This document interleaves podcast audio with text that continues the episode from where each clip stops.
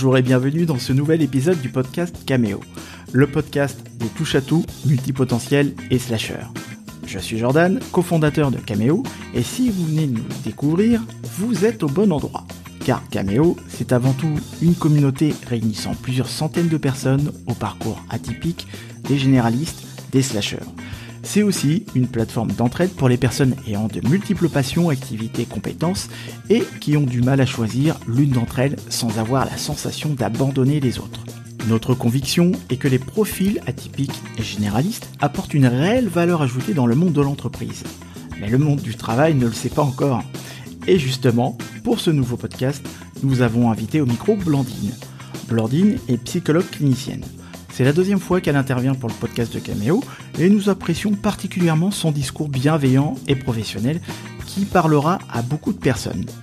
C'est la première fois nous avions parlé avec elle du syndrome de l'imposteur. Cette fois-ci, ce sera la thématique du burn-out en nous demandant si les personnes au profil multipotentiel y sont plus exposées et comment s'en prémunir. Nous aborderons aussi la quête identitaire et d'accomplissement individuel, le lien entre travail et satisfaction personnelle, ainsi que l'importance de trouver sa place socialement. Bonne écoute, et si cet épisode vous a plu, pensez à le partager et à nous laisser 5 petites étoiles sur iTunes, ça fait toujours plaisir. Bonjour et bienvenue dans ce nouvel épisode de Caméo. Je suis en compagnie de Julien. Bonjour. Salut Julien et aussi en compagnie de Blandine. Bonjour. Alors Blandine, euh, je vais te laisser te présenter hein, pour les personnes qui ne te connaissent pas, qui n'ont pas déjà entendu euh, ton premier, ta première intervention euh, dans le podcast, parce que c'est pas la première fois aussi que tu interviens pour Cameo. Donc plutôt que de me présenter, parce que vous savez qui on est déjà, on n'a pas besoin de se présenter, donc je vais donner la parole directement à notre invité, Blandine, qui est psychologue. Donc est-ce que tu voudrais te présenter pour les personnes qui ne t'ont jamais entendu? Oui, bah, du coup je suis déjà intervenue effectivement plusieurs fois pour Cameo. Je suis psychologue et je travaille en cabinet également en institution. J'ai pas mal travaillé avec les enfants, protection de l'enfance, petite enfance, voilà, à peu près. Ok. Depuis combien de temps tu fais ce métier? Ça fait depuis 2012. Donc euh, ça fait 10 ans, ans. pas mal d'années quoi. Ça fait 10 ans, oui. Ouais, ok. Alors on t'a on t'a invité et puis merci de d'accepter euh, cette invitation. On t'a invité à passer au podcast parce qu'on a quand même beaucoup de personnes dans la communauté qui euh, quand ils se présentent, quand ils racontent un petit peu leur parcours et puis ce qu'ils ont vécu, bah, la plupart du temps, on retrouve un trait commun, enfin, on va dire une caractéristique dans le parcours qui est euh, l'épuisement mental, l'épuisement euh, émotionnel, l'épuisement euh, psychique, donc le burn-out. Et avec Julien, on s'est posé cette question est-ce que, déjà, c'est, on se l'était déjà un petit peu posé, mais là, on va approfondir le sujet. Est-ce que les multipotentiels, donc les personnes qui ont un profil multipotentiel, sont plus exposées aux burn-out. Alors, profil multipotentiel, c'est pour bien sûr que tout le monde se, sache de quoi on parle, hein. mais on va dire des personnes qui ont des caractéristiques bien spécifiques, qui ont l'habitude de beaucoup être dans le mental, qui ont une énergie mentale, euh, psychique, enfin, appelle ça comme tu veux. De toute façon, je vais te donner le, micro. Mais voilà, c'est des personnes qui sont un petit peu plus dans, dans le burn-out. C'est pour ça qu'on a choisi ce sujet-là. Euh, Julien, peut-être que tu voulais rajouter quelque chose avant que, que Blandine prenne la parole. Pas du tout. Je pense que tu as bien, as bien résumé la chose. C'est vrai que c'est souvent, très souvent, quand les personnes se présentent et, ils parlent du fait qu'ils ont fait un burn-out, dans le parcours aussi. Et puis nous-mêmes, hein, toi, toi, Jordan et moi, on, en a fait un aussi chacun de notre côté. Donc euh, c'est vrai qu'on se posait la question est-ce que c'est quelque chose de, de si fréquent que ça? Et puis à quoi c'est dû finalement? Oui, alors moi j'ai du coup j'ai l'impression en tout cas que la, souffrance au travail elle est quand même euh, très présente euh, à notre époque, peut-être encore plus avec euh, le Covid, le télétravail, toutes ces choses-là. Ça fait quand même un bon moment qu'on en parle du burn-out et, c'est vrai que je pense que tout le monde un peu dans son entourage connaît quelqu'un qui a été plus ou moins en dépression autour du travail, voilà. Et, je pense que c'est quand même un vrai problème de notre société qui va certainement aussi avec la avec la manière de penser le rapport au travail voilà, notamment le rapport subjectif au travail. Voilà. Mais par rapport à la question de, de des multipotentiels, je pense, je pense que ça dépend beaucoup parce que je crois aussi qu'il y a des personnes, de ce que moi j'ai compris un petit peu, des, des personnes qui pouvaient euh, se définir un peu comme multipotentiels.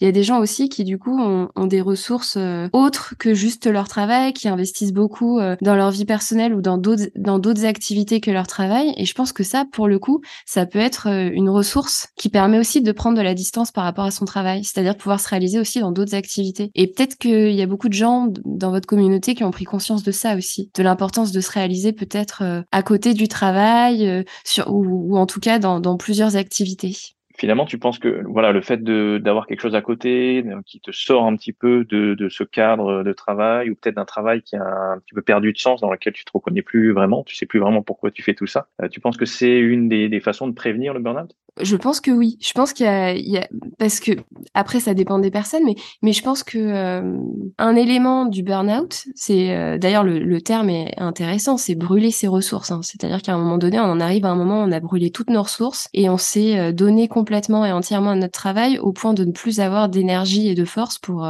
même pour vivre. Enfin, il y a vraiment quelque chose comme ça. Ça ça consume vraiment les ressources de quelqu'un. Et c'est vrai que ça montre aussi à un moment donné une distance avec son travail qu'on a qu'on n'est pas arrivé à maintenir euh, c'est des gens qui se sont donnés vraiment par rapport à leur travail, alors pour des raisons diverses selon les gens, selon aussi euh, l'espace de travail. Hein, c'est pas que de la faute des personnes, c'est aussi souvent la faute aussi des organisations de travail. Et c'est vrai que des personnes qui sont arrivées à garder un certain équilibre avec euh, peut-être d'autres investissements à côté du travail, je pense que ça peut effectivement prévenir les, malaises issus du travail. Ce qui voudrait dire donc d'une certaine manière que en fait, tu mets ton énergie aussi en dehors de ta sphère professionnel uniquement, enfin aussi en dehors de ta sphère euh, professionnelle, et ce qui t'amène peut-être aussi, euh, tu vois, un peu comme les personnes qui ont d'autres passions. Oui. Moi, je me souviens, euh, dès lors que je mettais de côté mes passions et que je consacrais un petit peu trop d'attention, d'énergie mentale et de temps à, mon travail, et donc, je, enfin voilà, je, pense, je ne pensais qu'à ça. bah, mon manque de peau, bah, c'est pile poil à la période où j'ai été vraiment dans l'épuisement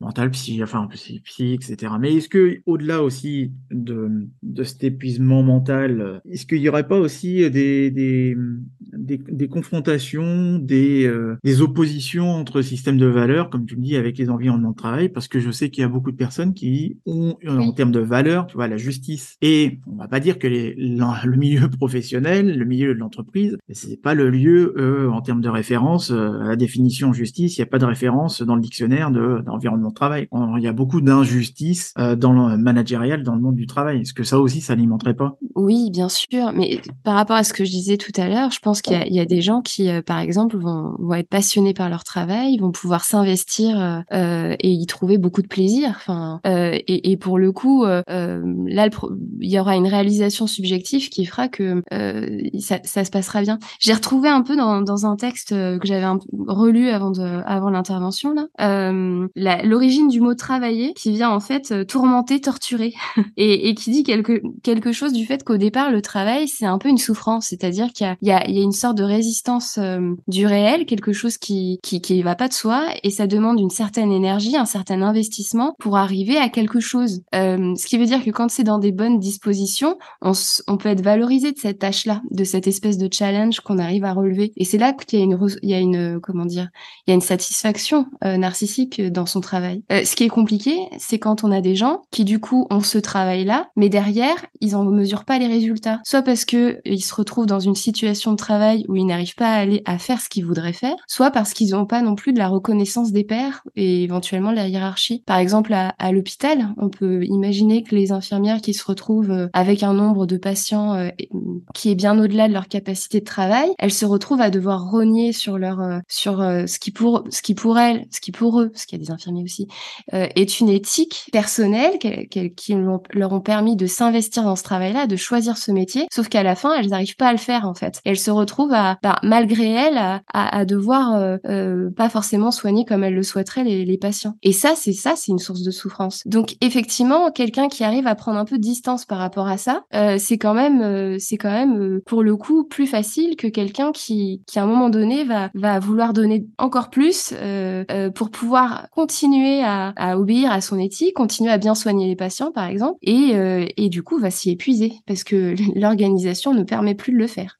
C'est intéressant ce que tu dis parce que je me posais justement cette question. Euh, tu as pris l'exemple des, des, infirmiers qui, qui sont clairement ben, au service. Euh, leur rôle est vraiment d'aider les d'aider les d'aider les autres. Est-ce que justement ça touche plus justement ces rôles-là, ces métiers qui sont au service des autres et qui finalement euh, au bout d'un moment n'ont plus le retour de de leurs efforts? Ou est-ce que ça touche vraiment tout le monde, euh, même le développeur qui est dans son coin devant sa machine? Est-ce que tu penses qu'il y a voilà quelle est la proportion? Alors je pense que ça touche tout le monde. Ça peut toucher tout le monde parce que on s'investit même si on n'est pas forcément dans des métiers de l'humain on, s'investit toujours euh, euh, subjectivement dans son métier. Et, euh, du coup, je pense que on, met toujours une part de soi dans ce qu'on fait. Et, du coup, ça, vient, ça peut être source de souffrance quand on n'arrive pas à, faire ce qu'on voudrait faire. J'essaie de trouver un, métier qui, où il y aurait pas, enfin un métier où il n'y a pas d'humain, c'est quand même compliqué parce qu'il y a toujours forcément une dimension subjective, ne serait-ce dans ce que de, de, ta, la propre, ce que toi tu mets dans ton travail et la satisfaction tu peux en attendre en retour. Mais c'est vrai que les les métiers de l'humain sont très touchés aujourd'hui, je pense, euh,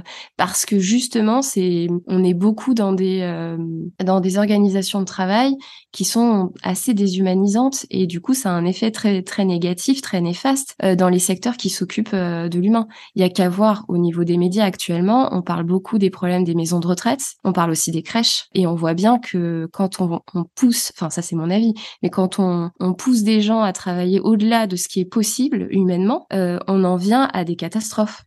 Oui, ça, ça c'est clair. Mais d'ailleurs, il y a une sorte de désengagement euh, général. Hein. Ça porte euh, ça porte un nom. Euh, Jordan, d'ailleurs, tu, tu as ce nom? Parce que moi je l'ai plus sur le. Quite non le ouais le quite quitting, c'est ça. Ouais, c'est ça. Où finalement les, les personnes n'ont plus envie de s'engager outre mesure et quand on leur demande de, de rester ou de, de, continuer, ils répondent simplement non. Et puis il y a eu ce voilà ce phénomène sur les réseaux sociaux où carrément ils s'affichaient, ils montraient ça et et ils expliquaient ça.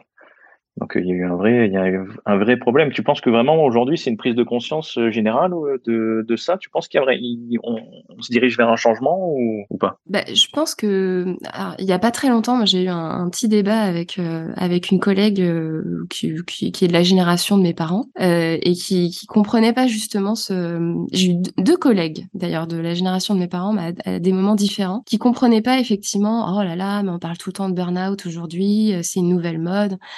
Un peu en question ce problème-là, ou alors disant que les générations, euh, les jeunes aujourd'hui qui arrivent sur le, dans le monde du travail, euh, bah du coup sont pas très investis, euh, euh ils, ils, pensent plus à leur loisir qu'à leur travail. Et je me rappelle que dans les deux cas, je, je, leur avais dit, mais oui, mais il faut voir aussi les organisations de travail telles qu'elles sont aujourd'hui. Il n'y a jamais eu autant de, de souffrance au travail, et notamment dans les métiers effectivement de l'humain, qu'aujourd'hui et qu'actuellement. Donc je pense qu'il en va aussi peut-être de la survie des gens de savoir, euh, de pouvoir quand même permettre une certaine distance euh, par rapport à leur travail, parce qu'aujourd'hui, peut-être que dans les institutions, dans les institutions, dans les organisations de travail, il n'y a plus euh, ce cadre protecteur et sécurisant qu'il y avait avant. Euh, du coup, les personnes doivent effectivement se protéger elles-mêmes. Euh, et c'est vrai que même, on le dit, hein, l'organisation, les gens, enfin, sont plus dans une logique. Vous, le dites souvent d'ailleurs, hein, sont plus dans une logique de CDI toute la vie.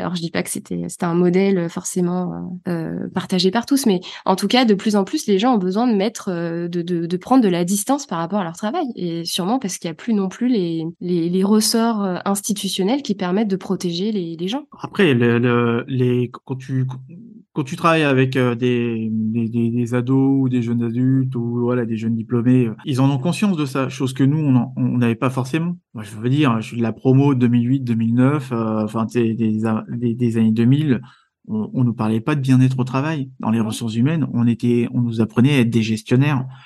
Là aujourd'hui, les futurs RH les, les, RH de demain, ils ont déjà cette notion de bien-être au travail. Ils savent déjà ce que c'est le burn-out, la qualité de vie au travail aussi, on en parlait énormément. Et ce qui remet en question, c'est pas la valeur travail, mais c'est la finalité du travail. C'est pourquoi est-ce qu'ils travaillent et pourquoi aussi ils devraient, excuse-moi du terme, mais se faire chier dans un métier dans lequel on va euh, peut-être aussi les remplacer parce qu'ils sont considérés comme des numéros. Ils nous ont vus, enfin, nous, on a vu nos parents se faire aussi un petit peu éjecter ou remercier comme ça très facilement parce que bah c'était plus le même modèle dans les années 80-90 qu'avant.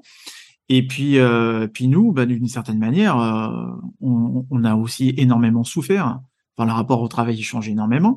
Et quand cette génération qui nous voit aussi nous euh, souffrir au travail, enfin bon, bah, plus maintenant, mais la plupart des personnes qui qui sont actuellement salariées et qui sont aussi, il n'y a jamais eu autant de bilans de compétences de fait, de reconversion de fait. Enfin, après, les reconversions, c'est entre le désir et puis ce qui est fait, ça c'est autre chose. Mais mais on n'en a jamais autant parlé aujourd'hui.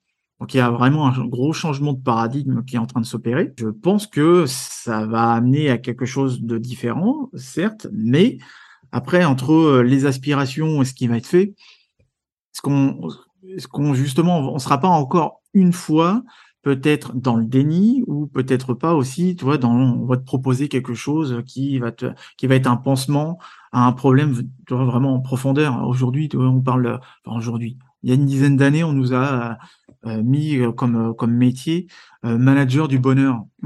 bah, oui. Ou la thérapie par le rire aussi. oui. oui, mais c'est tout le, mais c'était tout le paradoxe aujourd'hui, c'est qu'on parle beaucoup de bien-être au travail et en même temps, euh, il y a quelque chose qui est de plus en plus présent dans les institutions, notamment les, enfin moi je parle de ce que je connais plus, mais les institutions qui s'occupent des de l'humain, euh, si on peut dire ça comme ça, euh, on a de plus en plus la notion d'évaluation. Et j'entendais il y a pas très longtemps un, un chef de service d'un hôpital de jour pour adolescents euh, qui, qui, a de la bouteille, hein, qui est là depuis longtemps, et qui disait, euh, mais en fait, aujourd'hui, euh, si on nous propose à nous, équipe, des évaluations, euh, bon, ça peut être positif, hein, les évaluations, c'est que de fait, il y a on a besoin de justifier dès le départ que, que l'argent qu'on nous donne euh, sert bien à des choses positives. On doit se justifier de fait, dès le départ, sur le fait qu'on fait pas mal notre travail. C'est quand même tout à fait différent que de s'investir en se disant qu'on va apporter sa pierre à l'édifice. Enfin, il y a déjà, je sais pas si vous comprenez ce que je veux dire, mais il y a, l'idée que de fait, si on doit euh, répondre à une évaluation, c'est que d'emblée, on est déjà en faute et suspecté de peut-être pas faire notre travail. Ouais, moi, je trouve ça super intéressant ce que vous partagez. Euh, on en parlait hier, euh, j'étais à une soirée réseautage et puis il y avait Ingrid avec qui on, bosse sur Cameo et qui nous, parlait euh, de l'ambiance qui règne. De temps en temps, elle part en Autriche enregistrer des vidéos pour LinkedIn euh, des, des, formations pour LinkedIn et elle disait que justement là-bas, l'ambiance au travail, ils encourageaient. Alors déjà, il n'y avait pas de tenue vestimentaire exigée. Tu viens quand tu veux, tu fais comme tu comme tu le sens. à 5 heures, il te, ton manager vient et te dit mais va vivre ta vie, va faire du sport, va faire ce que tu veux. Mais aujourd'hui, ton travail est fini. il y avait vraiment ce bien-être et tu sens aussi l'investissement. Elle disait il y a une ambiance de dingue où les gens sont vraiment investis. Et euh, mais c'est ça tout le paradoxe, si tu veux. Moi, c'est ma question, c'est ça, c'est que au bout d'un moment, tu vois, pour nous, je, enfin, j'ai parlé pour moi, euh, Jordan, mais, euh, mais, je pense que c'est aussi ton cas. Notre travail, c'est un peu notre passion aussi quand même. Ça, c'est une de nos passions. C'est quelque chose vraiment qui, moi, on adore ce projet parce que ça nous fait rencontrer plein de monde, etc mais de temps en temps, on pousse le bouchon très loin, on se, on s'épuise aussi. Ouais, on, voilà, on, s'épuise parce que c'est, voilà, ça demande énormément d'énergie, énormément de temps, et euh, et même les personnes qui travaillent et les personnes aussi qui travaillent avec nous, hein, je pense, euh, voilà, les personnes qui viennent de rejoindre l'équipe, tout ça, tu, sens qu'elles ont envie vraiment euh, de temps en temps de dépasser les heures, parce que bon, on a, nous on n'a pas réellement enfin pas, réellement, mais on n'a pas du tout imposé d'heures, d'horaires en particulier, travailler quand ils veulent. Mais on leur dit bien, oui, mais attendez, quand vous êtes chez vous, arrêtez de travailler, quoi, pour profiter, etc. Mais tu vois, quand ça commence à être une passion, comment tu fais finalement à dresser cette limite pour éviter de tomber dans le dans l'épuisement? Mais je pense que ce qui garantit l'épuisement, enfin qui garantit contre l'épuisement, c'est que là, dans ce que vous dites, vous effectivement, vous comptez pas vos heures, vous travaillez beaucoup, mais derrière, il y a une satisfaction. Il y a une, satisfaction de votre travail, euh, l'impression euh, d'être euh, socialement utile. De du coup, ça, ça, a un, comment dire, ça a un effet positif au niveau identitaire. C'est-à-dire que le travail, c'est, je sais plus, je crois que c'est deux jours qui le dit. Il y a deux voies pour construire son identité, deux voies principales. Il y a, l'accomplissement de soi euh, dans le champ, on va dire, plus de l'amour, et il y a aussi l'accomplissement de soi dans le champ social. Et ça, ça passe par le travail. Donc en fait, le travail, c'est hyper important dans la vie de quelqu'un, sur le plan subjectif, sur le plan identitaire. Et effectivement, si si tu travailles sans compter tes heures, en t'investissant à fond, parce qu'au départ, tu, tu choisis un travail, enfin, ceux, les plus chanceux d'entre nous ont pu choisir un travail qui correspondait peut-être à, à des attentes qu'ils pouvaient avoir, euh, de solutionner peut-être certaines choses euh, qu'ils avaient, euh, voilà, qui étaient importantes pour eux. Euh, et sauf que si derrière, tu te confrontes à une institution où tout ce que tu fais euh, euh, ne peut jamais aboutir parce que les moyens ne sont pas suffisants, euh, parce que tu te retrouves dans une organisation où où il y a un turnover très important, où tu n'as plus non plus la, le, on va dire, une équipe à, à, tes côtés qui, qui, qui peut t'aider dans ton travail, il n'y a pas une reconnaissance de tes collègues, bah, tout ce travail, tout ce temps que tu prends, euh, bah du coup ça t'as l'impression que ça sert à rien. Et du coup tu en fais encore plus pour arriver à, à, à atteindre les objectifs que tu as l'impression de ne pas atteindre. Et si tu les atteins pas c'est parce que tu fais mal ton travail. C'est parce que l'organisation ne permet pas que tu puisses bien le faire. Donc en fait il y a une différence entre la personne qui se trouve dans une situation de travail euh, comme ce que vous dites. C'est que je pense que derrière il y a aussi un investissement et, la sensation de construire quelque chose et des personnes qui ont qui font ça mais qui derrière euh, euh, n'ont jamais de retour sur ce qu'ils font. Hmm. Et voir sont suspectés par des évaluations, de voir si ils font bien leur travail aussi. Moi, j'ai été euh, halluciné de voir que euh, on demandait à des étudiants d'évaluer les intervenants. Oui. mais ça, c'est complètement fou. je leur ai dit d'ailleurs. Hein. Je leur ai dit, mais, mais, enfin, on est là pour leur transmettre des connaissances qui vont transformer en compétences qu'est-ce qu'ils ont comme recul pour pouvoir, d'un point de vue pédagogique, encadrement, explication, présentation, communication, pour pouvoir dire justement et objectivement qu'est-ce qui est euh, une bonne évaluation, une mauvaise évaluation. Alors moi, j'ai trouvé, je trouvais que c'était euh, après, quand t'es, en, finalement, on s'emprisonne dans, dans, soit dans des process, on s'emprisonne soit dans sa passion, on s'emprisonne euh, à cause du conformisme, à cause de la pression managériale, du conditionnement social. On est constamment en fait euh, emprisonné. Ben, c'est peut-être pour ça aussi que les, jeunes générations, euh, que le travail est en train de changer et que la manière d'aborder le travail, elle se, elle se modifie parce que les gens, face à des problèmes, ils trouvent des solutions un peu créatives pour pouvoir continuer à s'y retrouver et se sentir vivants et, et, et subjectifs dans ce qu'ils font, quoi. Sujet de ce qu'ils font et pas juste un rouage dans une machine. Ouais. Ouais, c'est vrai que ben, c'est ce qu'il disait moment Simon Sinek sur le pourquoi. Finalement, ça, regroupe ça. Si, euh, mais, moi, je pense que cette problématique vient du fait que beaucoup d'entreprises, beaucoup d'organisations, hein, pas que les entreprises privées, euh, ont perdu aussi euh, leur, mission finalement. Tu vois, autre que finalement faire du chiffre, comme tu disais, tu parlais des évaluations qui sont imposées. Hein, tu es obligé de faire des, des entretiens annuels d'évaluation avec tes équipes, tout ça. Et c'est vrai que ça met cette ambiance. Moi, je me souviens quand je travaillais pour une grosse boîte américaine, ça met cette espèce de pression de euh, est-ce que j'ai été bon, est-ce que j'ai pas été bon, est-ce que j'ai dépassé mm. les attentes, ou est-ce que j'ai simplement répondu aux attentes? Tu vois, c'est quand même euh, fou de se dire ça. Vraiment, plutôt que d'être dans une optique de d'apprentissage, de transmission, de prise de plaisir aussi. Tu vois, dans ton travail, je pense que c'est fondamental quand même quand tu fais quelque chose, que ce soit le travail ou autre chose, que tu prennes du plaisir dans ce que tu fais. Ça devrait être la, clé, non? Et puis que tu sois reconnu comme ayant apporté quelque chose à un problème, hein, enfin, où, tu es valorisé comme ayant, euh, bah, tu trouves ta place, on va dire socialement, en étant utile. Euh, et, et, ça, c'est sûr que quand tu le trouves plus dans ton travail, euh, bah, je pense que tu as des gens qui vont, qui, vont, qui vont avoir tendance à, du coup, à redoubler d'efforts pour arriver à, à, à, cocher toutes les cases.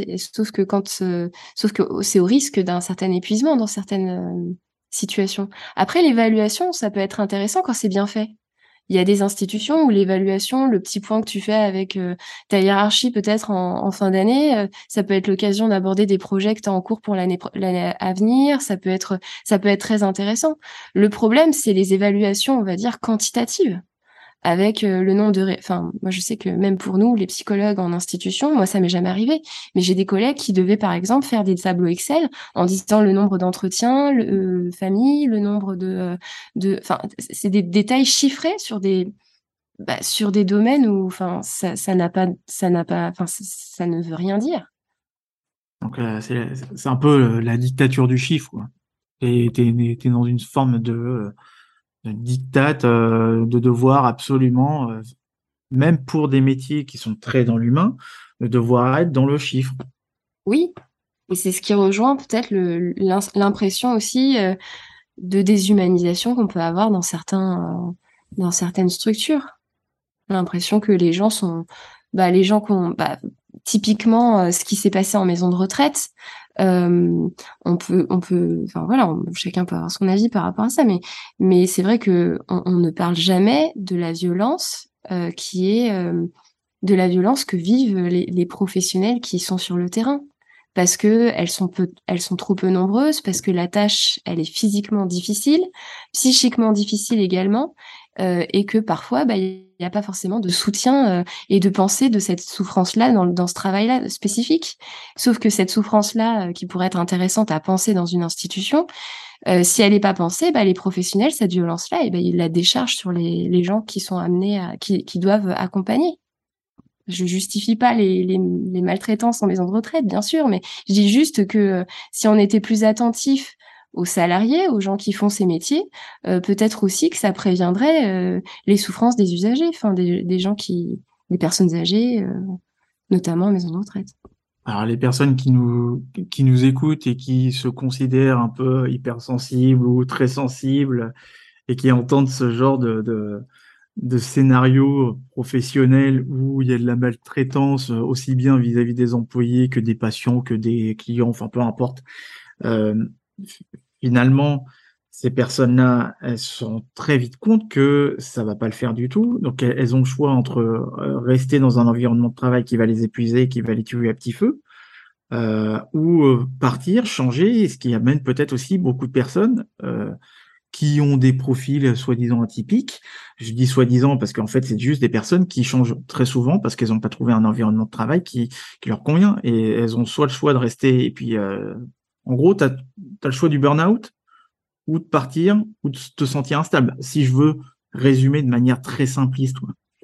Oui, après, euh, je, pense que là, on, parle d'une situation actuelle euh, dans le monde du travail. Après, c'est toujours euh, un burn-out, une souffrance professionnelle, c'est toujours la conjonction de plusieurs paramètres. C'est à la fois effectivement des peut-être des défaillances sur le plan institutionnel, mais également peut-être euh, euh, des, sensibilités particulières d'une personne. En fait, c'est toujours euh, la conjonction de plusieurs choses. Ça, ça, je sais pas, hum, il y a des personnes qui font des métiers pour des raisons bien particulières qu'elles n'ont pas toujours, d'ailleurs qu'elles n'ont pas forcément cerné. Hein.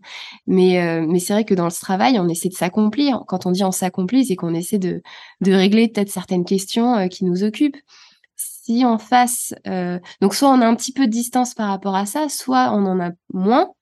Et si par malheur on se retrouve dans une organisation euh, qui est des, où il y a peut-être quelques défaillances dans la régulation euh, entre les professionnels, dans, dans, la capacité aussi de reconnaître les, les qualités professionnelles de, de, ceux qui sont qui travaillent, bah du coup on, on peut effectivement avoir, un, des sources de, de souffrance.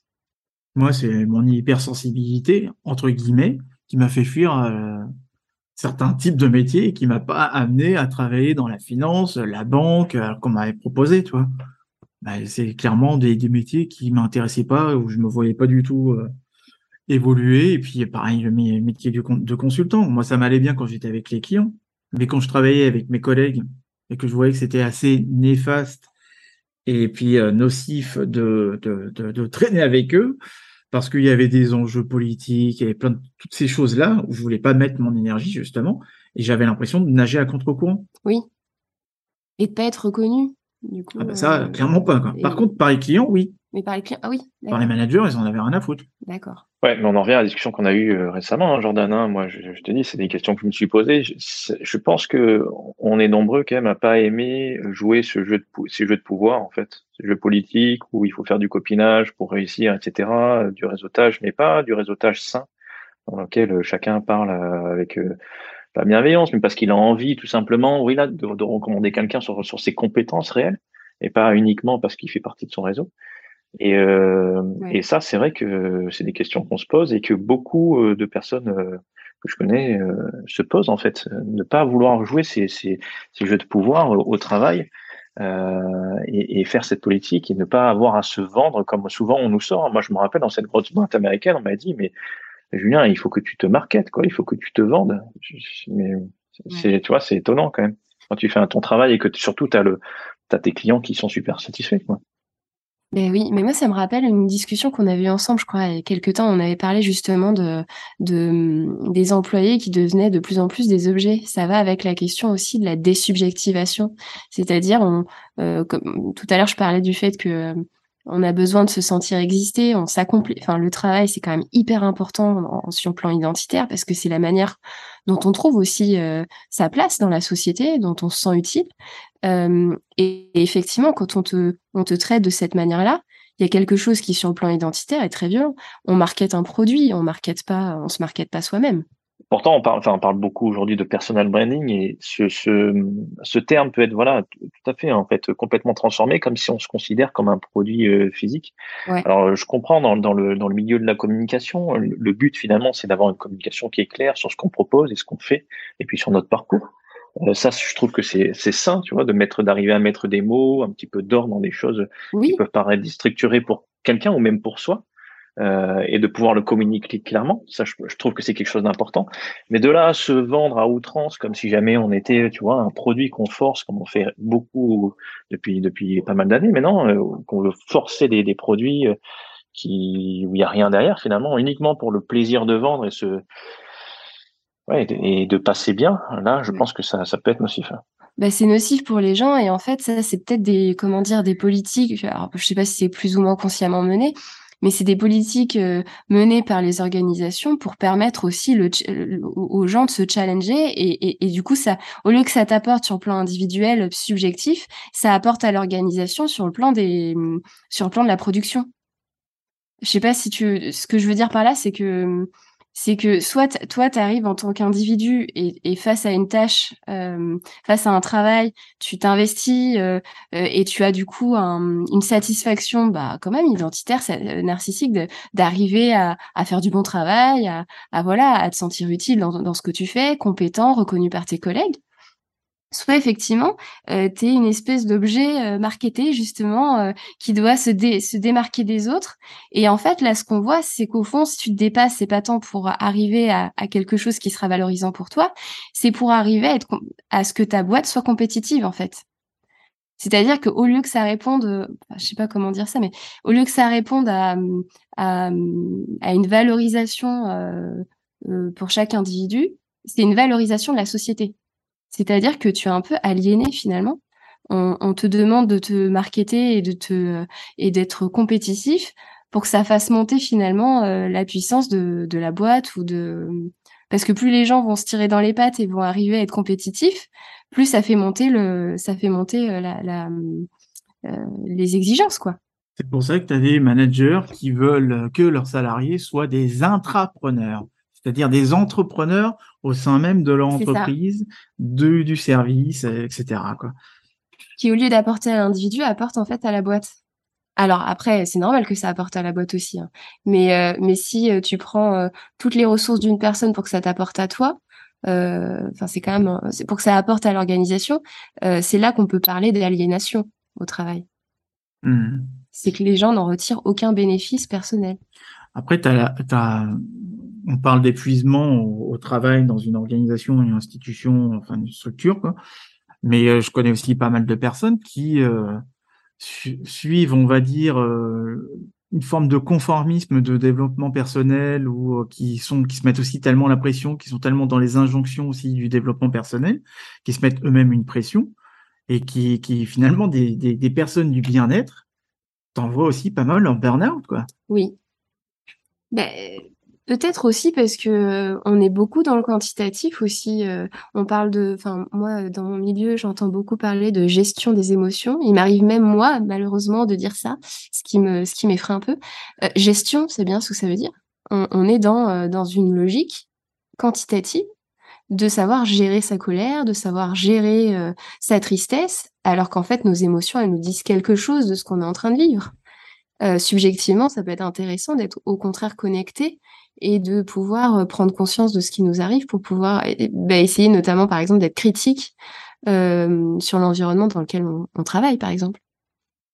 Là, critique. Bon, nous, les personnes qui nous écoutent, ça va, elles sont, critiques constructives, mais tu, tu sais très bien comme moi qu'il y a plein de personnes qui n'osent pas être dans la critique parce qu'elles n'osent pas remettre en question les choses, elles n'osent pas trop se poser de questions.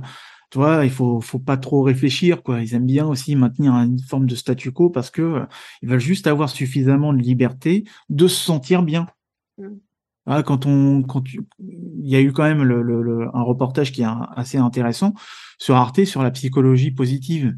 Oui. C'est juste que je me rends compte que oui, il y, a, beaucoup de personnes qui répondent aussi, même dans un, qui ont des intentions positives vis-à-vis de peut-être trouver des solutions à, leurs problèmes, à, leur, à, leurs questionnements, etc.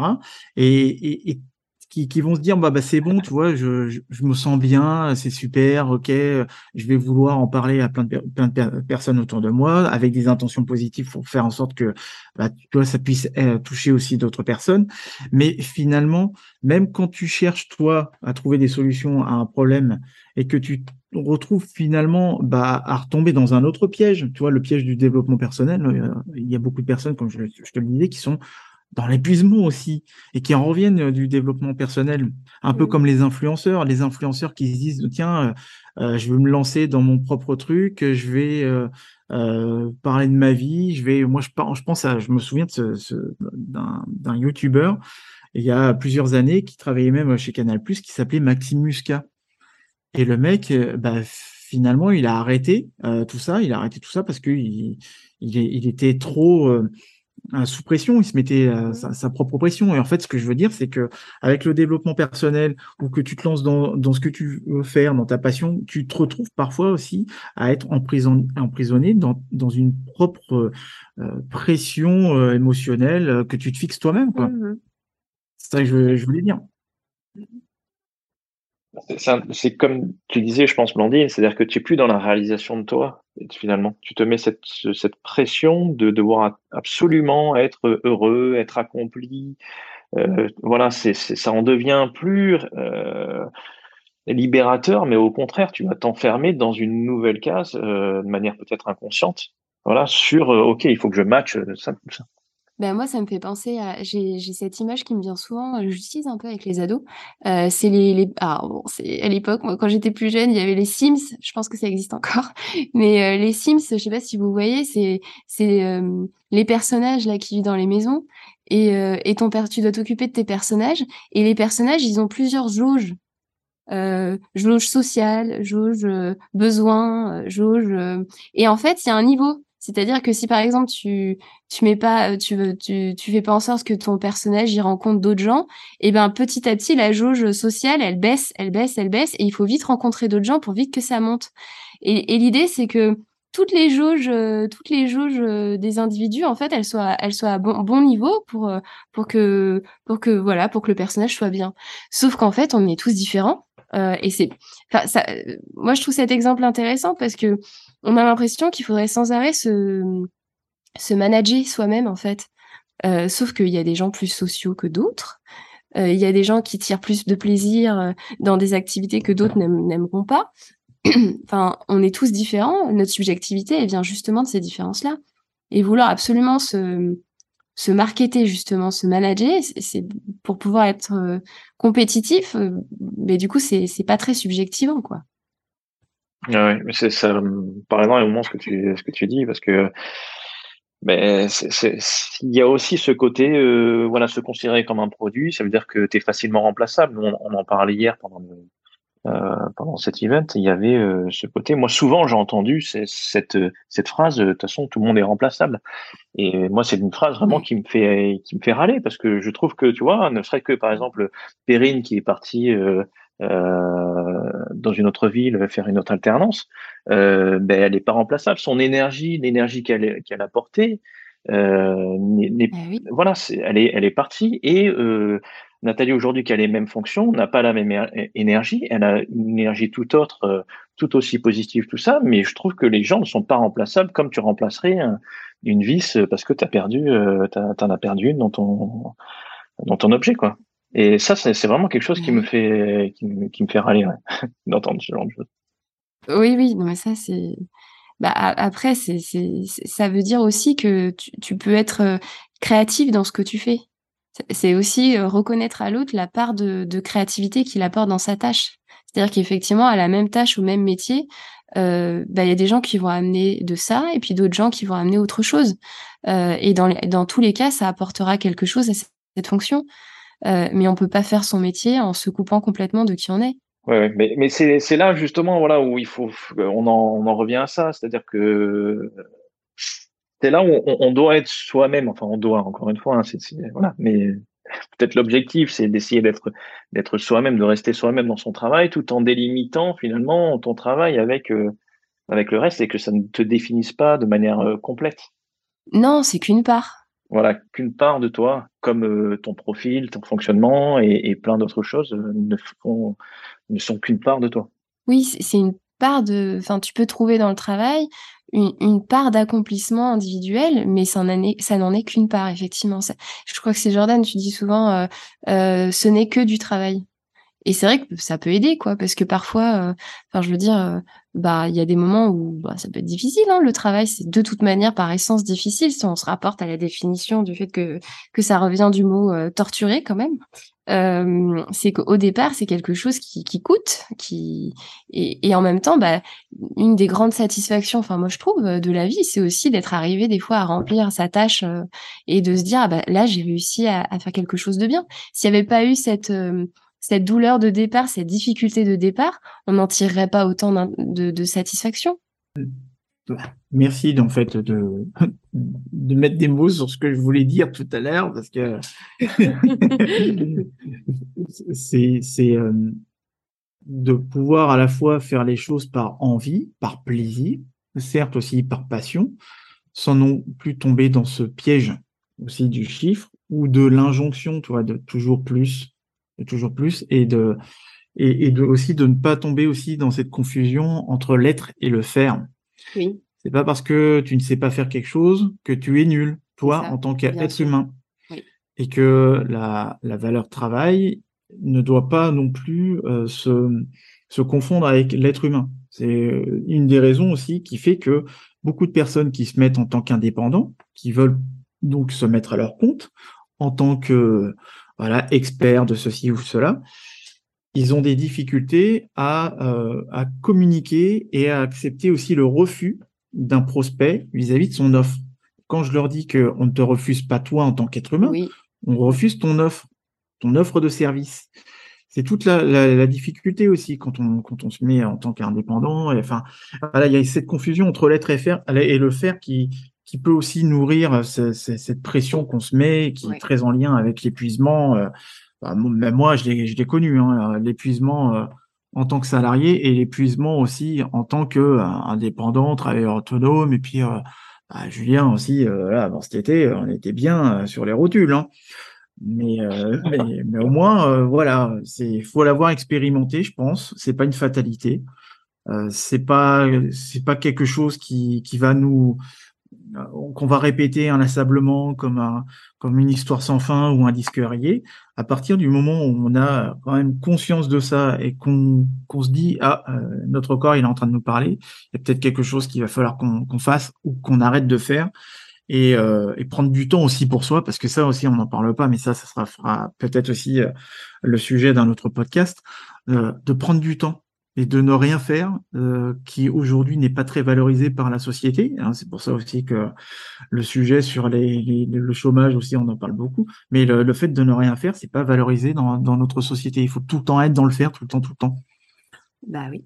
Comme se manager soi-même, ça va du côté de, du faire, mais et pas de l'être. Mais mais oui, euh, on en revient en fait à l'idée de départ, c'est que je pense que euh, je pense que le burn-out, c'est pas forcément euh, que lié à une organisation de travail, tout comme c'est pas forcément que lié à une personne qui serait fragile.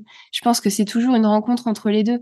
Et, des fois, il peut y avoir des personnes qui pourtant euh, avait plein de.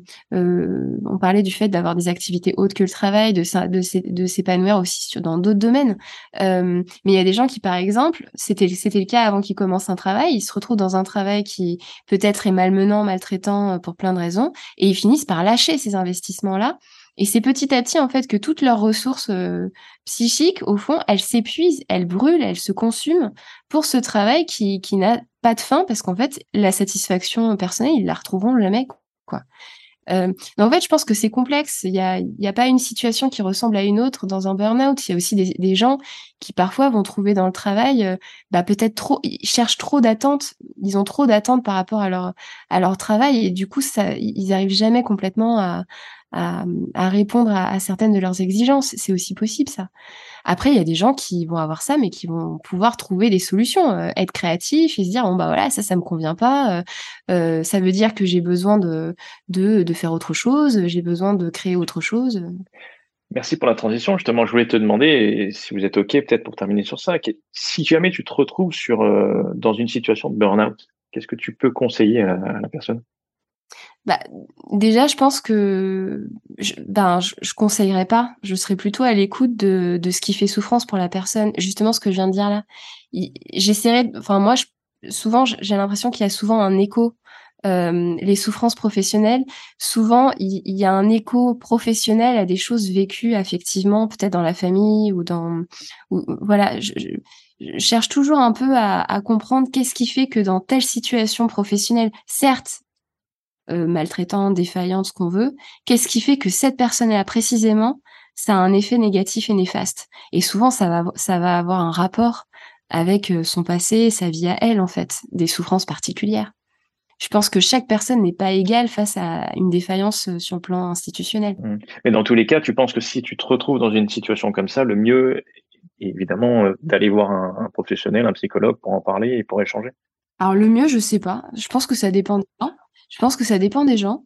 Euh, il y a des gens qui auront besoin peut-être d'en parler pour essayer aussi de parce que de comprendre un peu ce qui se passe pour eux, ce qui est une manière aussi de retrouver euh, une part subjective euh, qu'ils ont l'impression d'avoir perdue, d'essayer de retrouver du sens à leur vécu.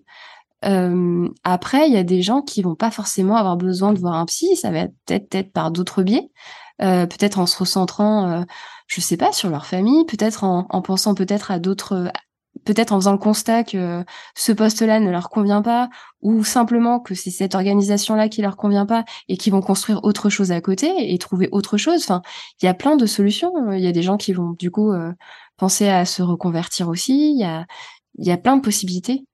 Hmm. Partir au Brésil, au Canada. Par exemple, voyager, euh, prendre du temps pour soi. Euh, et puis il y a des gens qui auront peut-être besoin d'un petit peu d'aide avant d'arriver à s'autoriser à faire ça. Est-ce que tu aurais des lectures à, à recommander sur ce thème? Alors, je pense qu'il y, y, a sur la souffrance au travail, il y a Christophe Dejour qui a beaucoup travaillé dessus. Donc, euh, je pense que c'est son domaine. J'ai pas de, de, de livre particulier, mais en, en, regardant un peu toute sa biblio, il y a, il y a vraiment des choses intéressantes parce que il fait vraiment le lien entre ce que je disais, entre la dimension psychologique par rapport à la personne et la dimension aussi psychologique du travail, la rencontre entre l'individu et, euh, et un fonctionnement de travail particulier. Donc ça, je trouve que c'est intéressant. Donc euh, Christophe Dejour. Et puis sinon, bah, Roland Gori aussi. On, en avait parlé la dernière fois. Il a eu plusieurs livres aussi. Il faut regarder Roland Gori sur euh, les différentes biblios. Là, j'ai pas de livre sous les yeux, mais mais il a beaucoup, lui pour le coup, pensé à ce qu'on disait justement, euh, euh, le travailleur comme qu'il faut, qui doit être un, objet euh, marketing. Enfin, ce que tu disais, se marketer, le fait de perdre un peu la subjectivité au travail. Il, a une vision euh, assez politique un peu de, de la question, euh, tout en étant psy. Et du coup, c'est intéressant. Euh, et sinon, il y, y a un livre qui s'appelle Épuisement professionnel, Burnout, et qui est de euh, Alexandra Salambier-Trichard. Ok, mais écoute, euh, merci, merci Blandine. Euh, moi, j'ai appris plein de trucs et puis euh, c'est toujours un plaisir de t'avoir au micro avec nous. Et euh, voilà, donc si les, les personnes euh, qui nous écoutent, hein, si vous, nous, vous qui nous écoutez, vous avez des questions sur le burn-out, si vous voulez continuer la discussion sur ce sujet-là, euh, surtout, mais n'hésitez pas à nous rejoindre ben, dans la communauté. communauté on, a, on a un forum, vous allez pouvoir poser toutes ces questions-là. Et puis, euh, et puis ben, on se retrouve pour un prochain épisode. Merci beaucoup, merci beaucoup à tous les deux. Merci Jordan, merci Blandine. Merci à vous. À bientôt. Merci à toi. Avant de partir, sachez que Blandine vous a préparé une compilation des éléments de la bibliographie dont elle fait référence durant le podcast. Pour la retrouver, c'est sur notre site cameo.fr, puis rendez-vous sur l'article du podcast. Profitez-en quand vous serez sur le site pour surveiller les démarrages de la prochaine session du parcours. Le parcours, c'est 9 participants qui, durant 3 mois, vont partir en exploration de leur profil de touche à tout et de multipotentiel pour construire un projet passionnant à leur image. C'est un parcours d'accompagnement fait par des multipotentiels pour des multipotentiels qui vous guide étape par étape pour répondre aux questions que vous vous êtes toujours posées sans trouver les réponses. Qu'est-ce que j'ai envie de faire? Et qu'est-ce que je peux faire? On vous aide à trouver votre boussole interne, clarifier votre projet et construire votre équilibre professionnel et financier. Vous avez envie de nous rejoindre? Rendez-vous tout de suite sur cameo.fr slash parcours avec un K pour prendre rendez-vous et réserver votre place pour le prochain démarrage du parcours.